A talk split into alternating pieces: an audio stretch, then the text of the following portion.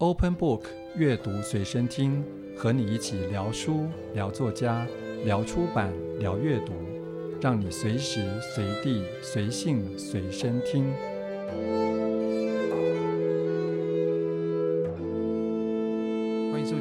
的阅读随身听，我是吴嘉恒。在今天的节目，我们邀访的是国立台北教育大学的语文与创作学系的教授郭强生老师，来节目里面谈一些我觉得蛮有趣的话题。那先欢迎郭老师。主持人好，Podcast 的听众朋友大家好。想到郭老师，我想，但第一个想到是文学。然后第二个想到您也是一个创作者，然后您在回台湾之后，很多的教学活动当然跟创作有关，可是似乎你在带学生上面是阅读很多的重要的读物，透过这个来教创作。对，因为呃，我两千年回到台湾，我相信我是呃学院里头。非常少见的要去回来台湾去开创一个新的一个学院里的园地，就是在国外，在美国已经非常非常多的就是所谓的 creative writing 这样子的研究所，之前在台湾甚至整个华文世界都没有。刚回到台湾就在东华大学，所以我们创立了一个叫叫做创作研究所，就是以学生能够以文学创作取代传统的论文啊，那这个在国外一直行之有年。要引进台湾，其实阻力还是非常多，在当时，所以我就很好奇，阻力来自哪里？你知道这个问题就就大了哈，就跟整个我们的五四以来吧，整个所谓的文学文学在学院里头，它到底扮演的是什么一个角色？你你会很惊讶，甚至自己的比如中文系的老师哦，都会觉得创作怎么教？创作也没有标准，创作是主观的，创作是自由的。问题是大家也误会了。创作研究所，我跟学生常常耳提面命的一件事情就是：你如果不是一个先是一个好的读者，你根本不可能成为一个创作者。所以在创作研究所过程当中，当然我们会跟学生一对一、手把手的讨论作品，去跟他们作品一起成长。但是整个课程却是一定要设计，但那个设计。就是在让他们能够更全面的哈去理解创作这件事情，它的整个养分，它整个过程，其实是跟你自己的阅读是非常相关的。所以大家一直也就会误会嘛。那我现在换到了台北国立教育大学，因为那边在东华，我就讲阻力很大嘛，那个创作研究所就关掉了，没有办法继续了。等于说现在。在台湾的大学里头，不管是系或所，还有挂创作之名的，就大概剩下台北教育大学。其他大家都会觉得说，你就一个创作组啊，不就好了？没有人把创作研究所、创作学系挂在这个招牌。我算是第一代了，开疆拓土。那我觉得这是只是一个开端，当然需要更多人的努力接棒下去。我自己也是边教边学，只是要。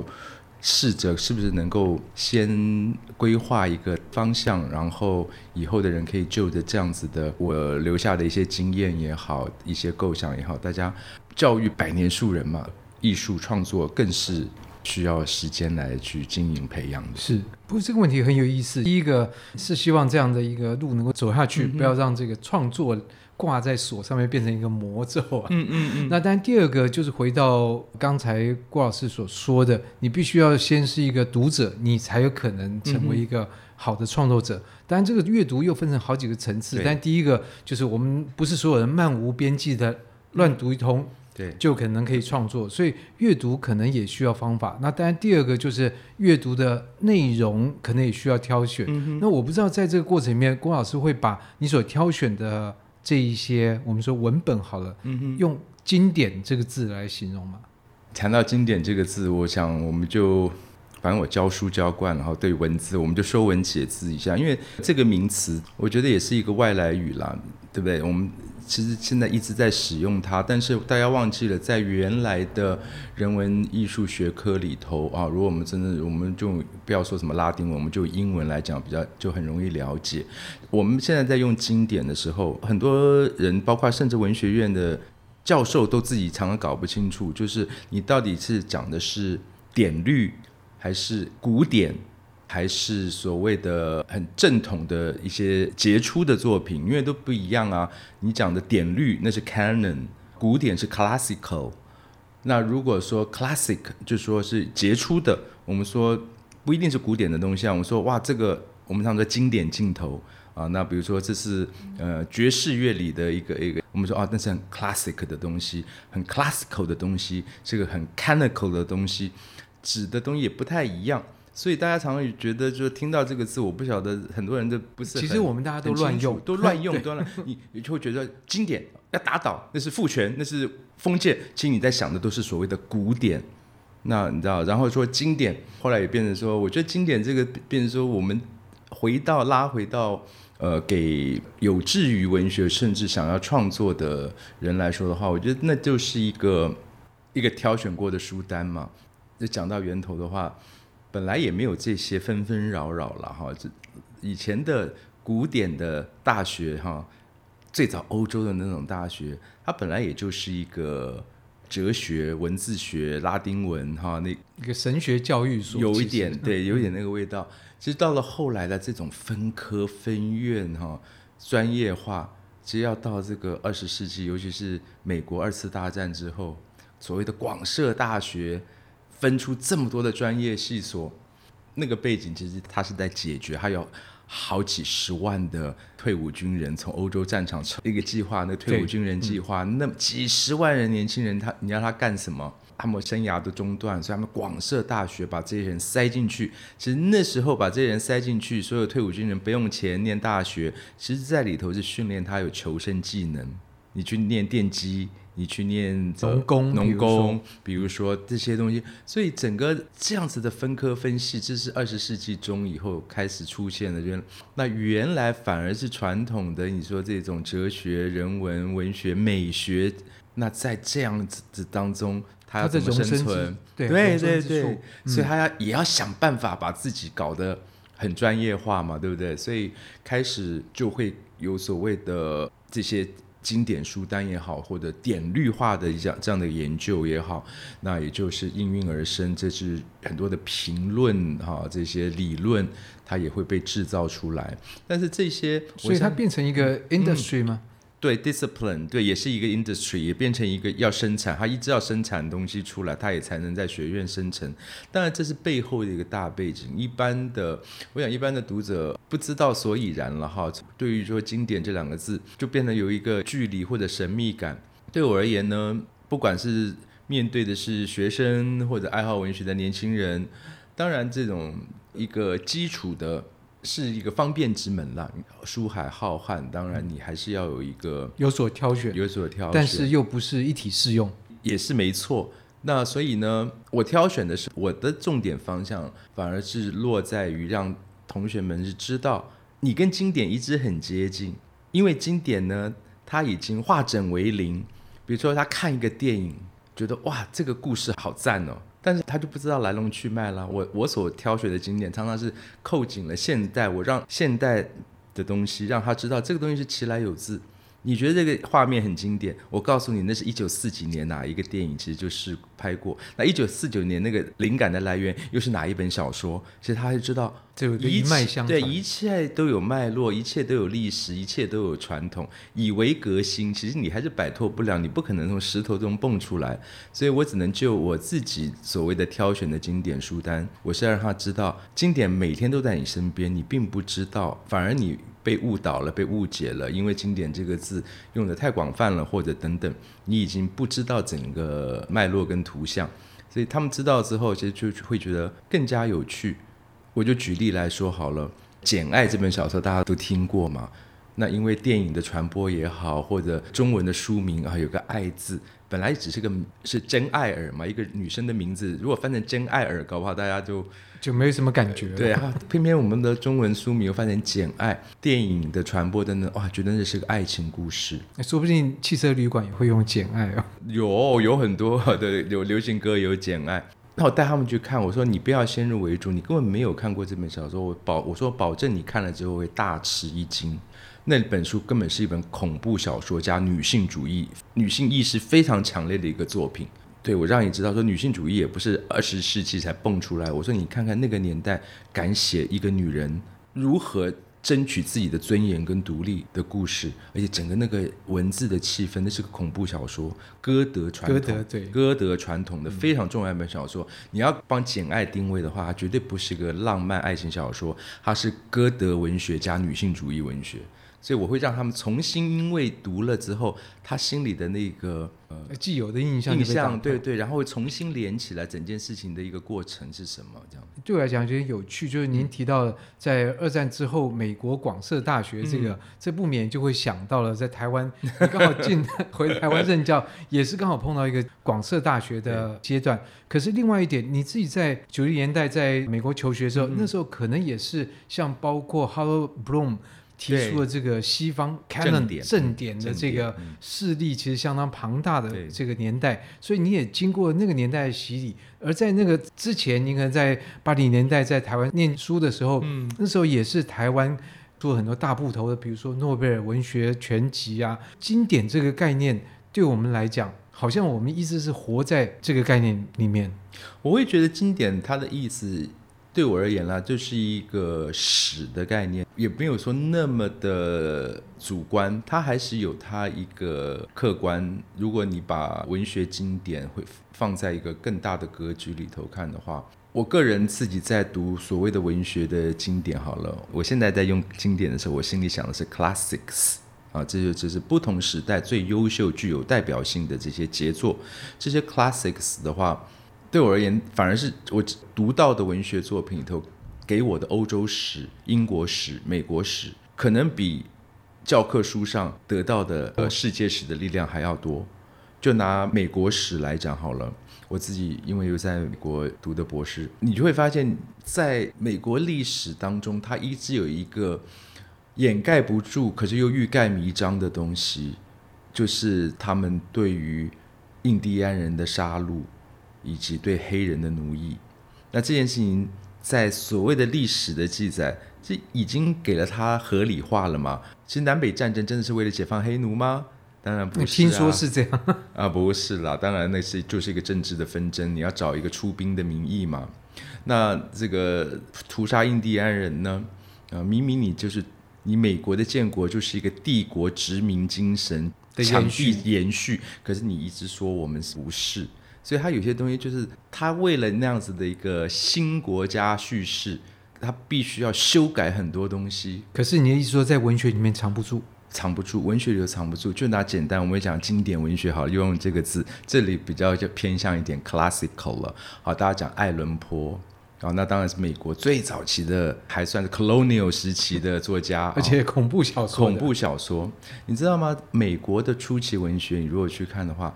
都是恐怖小说呀？那为什么？就是他们那个时代活的喜欢看这种东西，不是？那就是反映了每个人心精神上的一个焦虑跟矛盾。我一个白人，我的祖先欧洲，然后我看了我们在这边做的所有的这些事情，但是我又必须要。好像说有某一种当年的一种爱国爱国精神等等，你就可以想象那些精神状态是绝对是有问题的。以爱伦坡讲是这样，嗯、甚至马克吐温，大家也误解了马克吐温。我们后来因为看卡通片《汤姆历险记》，觉得好可爱，很轻松。那是恐怖小说，哎，是讲两个年轻的孩子发现了尸体跟谋杀，然后他们其实在逃，哎，哇，那是个恐怖小说。其实很多早期的美国经典。都是充满了这一种类似精神错乱式的这种恐怖的，所以很有趣。你去看他不同时期的经典作品，反而告诉你更多文化社会底层的有一些东西。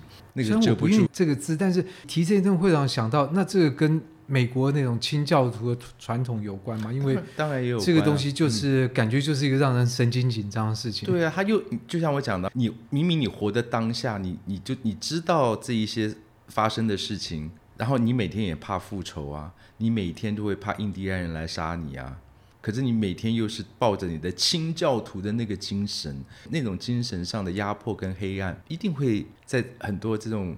尤其作家、艺术家是敏感的，而且你要知道，我们现在很多东西都是后见之明，在当年他自己是也是没有出路的，他只能就他当时的某一种状态，把它说出来，把它说出来。嗯、那我们现在可以回头再讲说啊，你们那样子做就是不对的、啊。可是，在当时那个当下，到底他们相信的黑人到底跟我们是不是一样的？非洲人是跟我们一样的人种吗？那种是没有科学时代的，再加上清教徒是一个，我们姑且说迷信好了。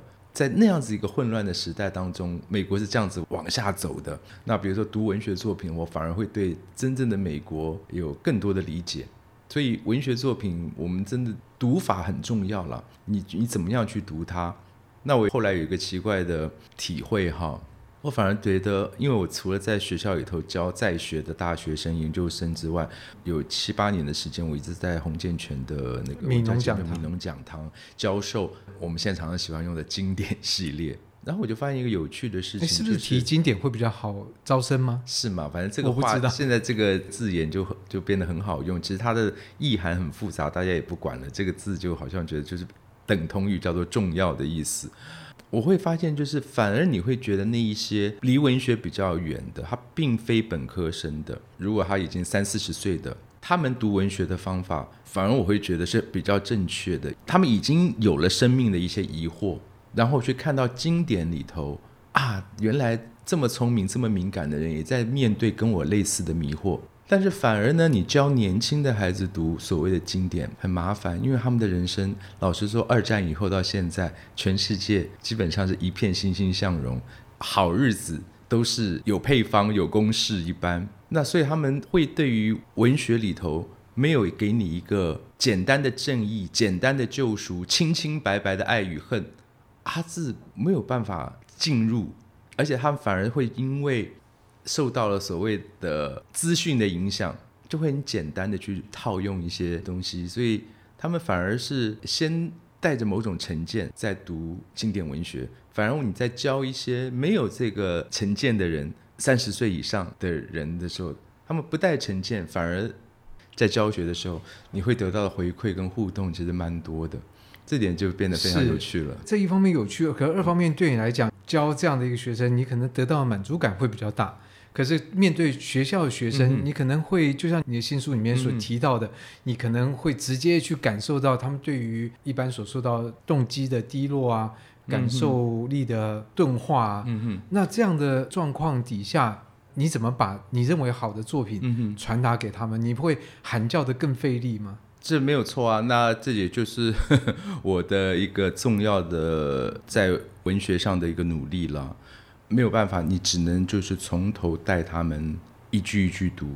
上过我的课的同学，这二十年来大家都知道，郭老师上文学课不是像说啊、哦、发给你讲义啊，这一周我们来谈后殖民，好，然后大家去读一个作品，好，我们来谈谈这里头，谈谈我们这里头压迫是什么呀？他就已经限制住了，他已经议题化。那这些议题化是怎么产生的？就只有这些议题可以讨论吗？这本书里头，除了你自己认真的一句一句的去读它，你无法再读出新意，这是很可怕的事情嘛。所以我后来教书比较努力的这一块，也是不得不然的部分。上我的课，我就是一个作品，我是一句一句教，一句一句教，非常有意思。这个从你回国之后就打定主意用这种方法来教学吗？哦，没有，是教了一两年之后发现完全不行，因为他们的，我觉得这这个讲起来可能也是跟整个我们的升学制度是有关的。如果比较一下的话，我们的国文课好了，阅读课好了，都是被选出来的所谓的短文，对不对？课文那都是单篇的，方便考试的。对，但是你如果真的看美国的中学生呢，我们说美国的九年级、八年级。他们上课读什么？他就丢一本《白金记》给你啊，他就让你接触过不一样的文字啊，他就丢一本马克吐温给你啊，丢一本《双城记》给你啊，没有所谓小课文这件事。大家看电影就知道，有一个电影叫《攻其不备》嘛，就 Sandra Bullock 演的，他收养了一个黑人的小男，对一个男孩，那个里头有讲到，他帮他补习，他们在念什么？丢一本《百万雄师》给你啊，一个十二三岁读个《百万雄师》，他不是要你。讨论里头议题，他就说，就让你去接触，告诉你世界上有这个东西。我们美国出过这样的作家，写过这样的东西，你读到了什么？那那个电影就很好的范例。那个小男孩在读那个时候，他想到勇敢跟勇气是两件事情，这是他读出来的，这不是老师丢给你的标准标准答案。你正在讲说，我们说民主素养是跟文学教育反而搞不好更有关吧？可是我们的民主教育有想到这一块吗？我看那个宫崎不备那个电影的时候，我真的觉得这才对嘛。可是我们的学生有到几岁才会接触一本长篇小说？他们一辈子都没读过吧？他一辈子都在读短课文，所以也养成他一辈子的短思考，都短线思考、速读思考、考题式的的阅读。所以没有办法，因为我离开太久了，我都发现啊，台湾的这个中学、高中还是这样搞啊，完全没有那个，你知道？所以教一两年之后，我发现不行，他们根本对于阅读长的东西根本没有办法。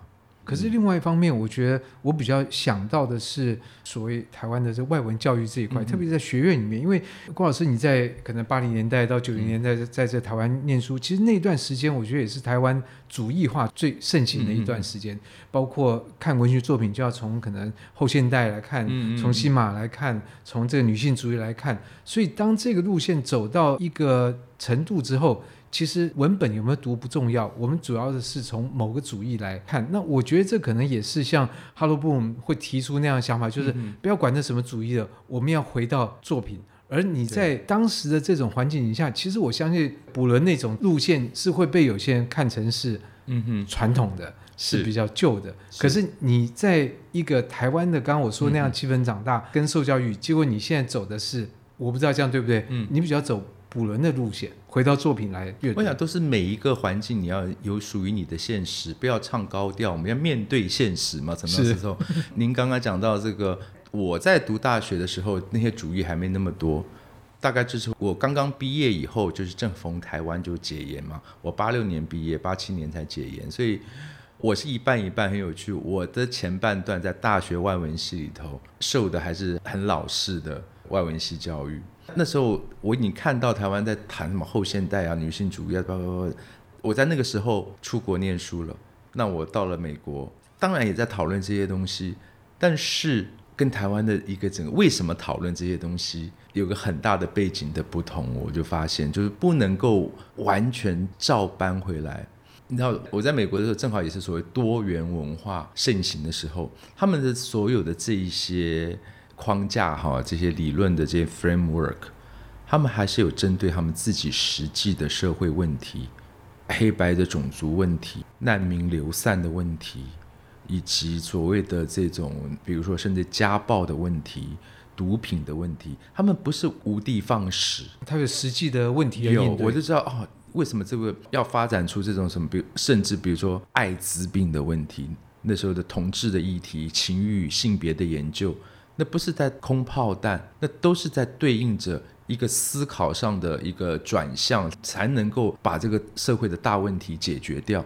所以很好理解，而且那个气氛讨论这件事情是非常踏实的。可是，在台湾这些问题，它被架空了，被架空，本来就没有那个对应，或者根本说到底处，大家还是一个假道学时代，不敢拿来真正那些框架来面对问题，所以又搞到那种论文就越写越空。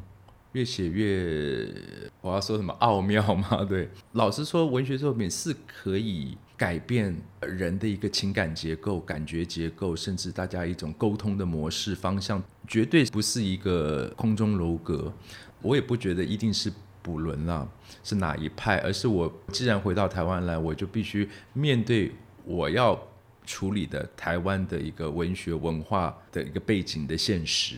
那这个现实就是说，可能学生跟作品本身是隔离了。我就要拉回去，就是说，第一个我教他们很重要的是说，这些所谓的经典的 classical 的正典，为什么今到今天它还存在？它把人生人性写足了，它不会给你一个答案而已。那里头就是因为它的一个丰富性。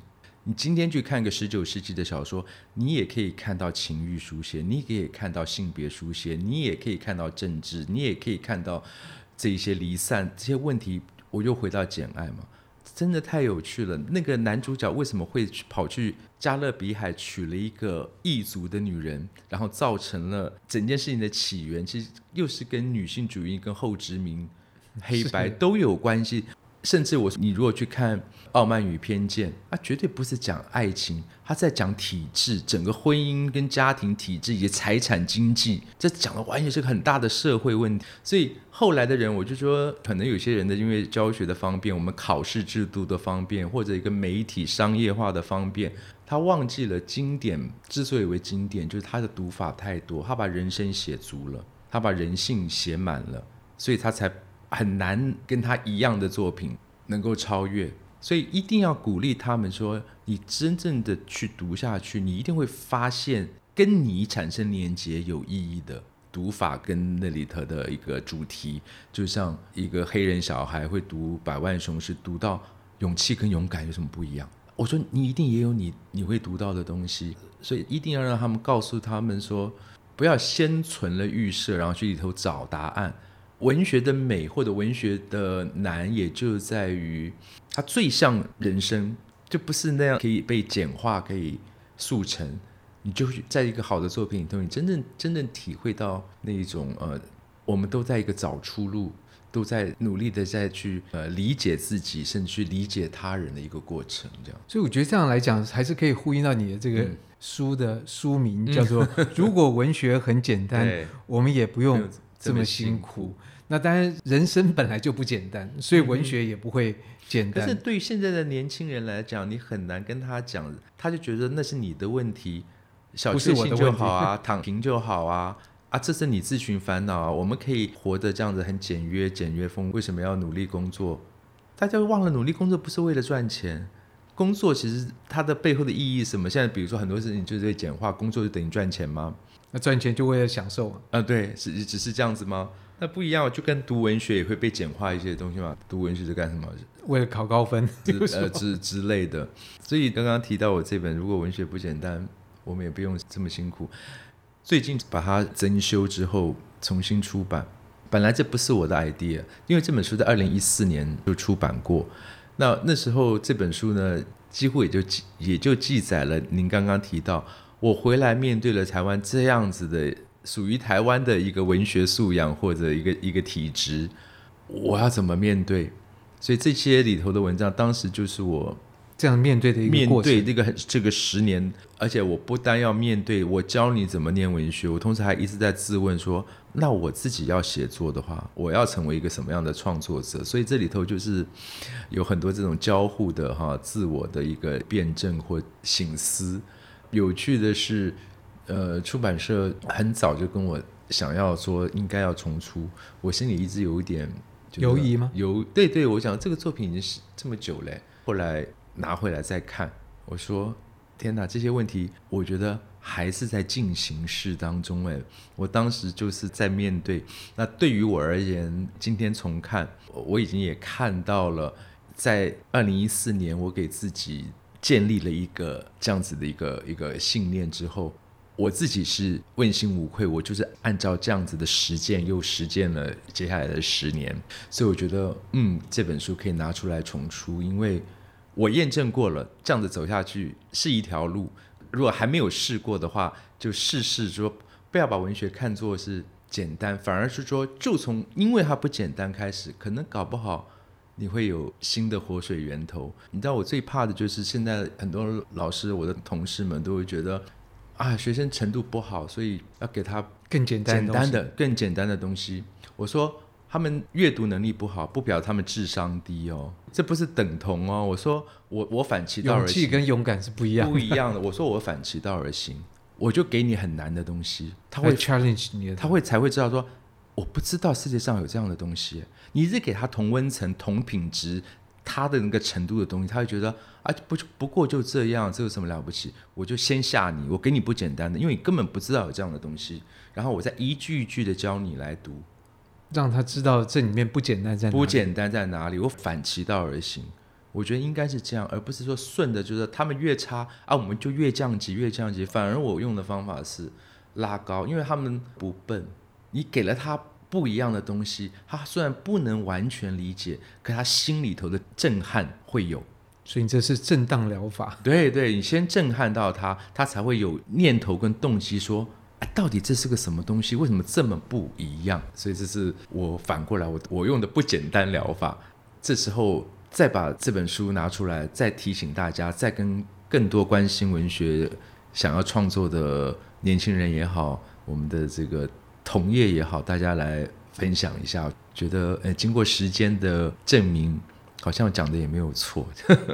那郭老师有给学生的这个所谓难的东西，嗯，有什么东西是你会给学生看的吗？特别挑过来难为他们的？比如说文学院的哈，你又是文学科系，又想创作，我会至少让你乒乓几类，我一定让你读个莎士比亚了，一定要是。可是莎士比亚有三四十部剧本哎。我最喜欢教的就是《哈姆雷特》，因为这也是一个被。太多的这个误导迷思哈，to be or not to be 之类的，对。那我说里头的结构哈很有趣，它都有一个真跟假，正跟反。我说你要注意哦，虽然讲的这个王子是想要跟他父亲报仇，我说你同时一定要注意另外的一对父子里头就是 Polonius 啊，那个 Polonius 他的儿子哈 Lettice 这两条线的息息相关在什么地方？一个是到后来都是儿子要为父亲报仇，因为呃，Hamlet 不是就是杀了那个 Polonius 嘛？那个 Polonius 躲在布幕后面，然后一刀杀死他。最后都是两个要为父亲报仇的儿子的对决。然后这两个儿子，一个你可以看到是 Polonius 怎么样的担心，怎么样的培植，怎么样的在教养着自己的儿子。然后 Hamlet 对照的，他就是一个完全被放弃、没有父爱、没有人关心的孩子。我说你不用想说那是什么丹麦，所以这是一个对称的结构。这是人，这是人类所有家庭都在发生的事情。你不要管他是在丹麦，你就想想看，两个家庭一边就像栽培儿子啊，栽培啊，送他去佛罗伦斯啊。教他做人处事，教他甚至是升官的做官怎么样，在挤进上流社会之道啊。那另外的这一个，所以这是一个教养小说了。当然，我觉得这这是对于这个什么两代之间的关系。你想想 Hamlet 的那个心理的孤寂哈，他是什么心情？看到人家的父子是这样，可是问题是那一对父子又跟他其实是仇敌，他必须要除掉。所以那个对决，这里头两个儿子。可是除了哈姆雷特一个王子以外，我们还要注意到这还有一个挪威王子，就丹麦跟这个挪威在打仗。对对，然后后来最后其实丹麦一塌糊涂，挪威那个王子赵康中心啊战胜出兵，然后最后还要取到丹麦。哎，这个你也知道，这很羞辱的嘛，人家要打仗，然后要从你国家过，可反而是那个挪威王子 Fortinbras，他说为哈姆雷特。说要好好安葬他。你们国家其实这个王子其实是不错的，而是由另外的一个国家侵略了，取到你的国家去打仗，然后肯定他，肯定他。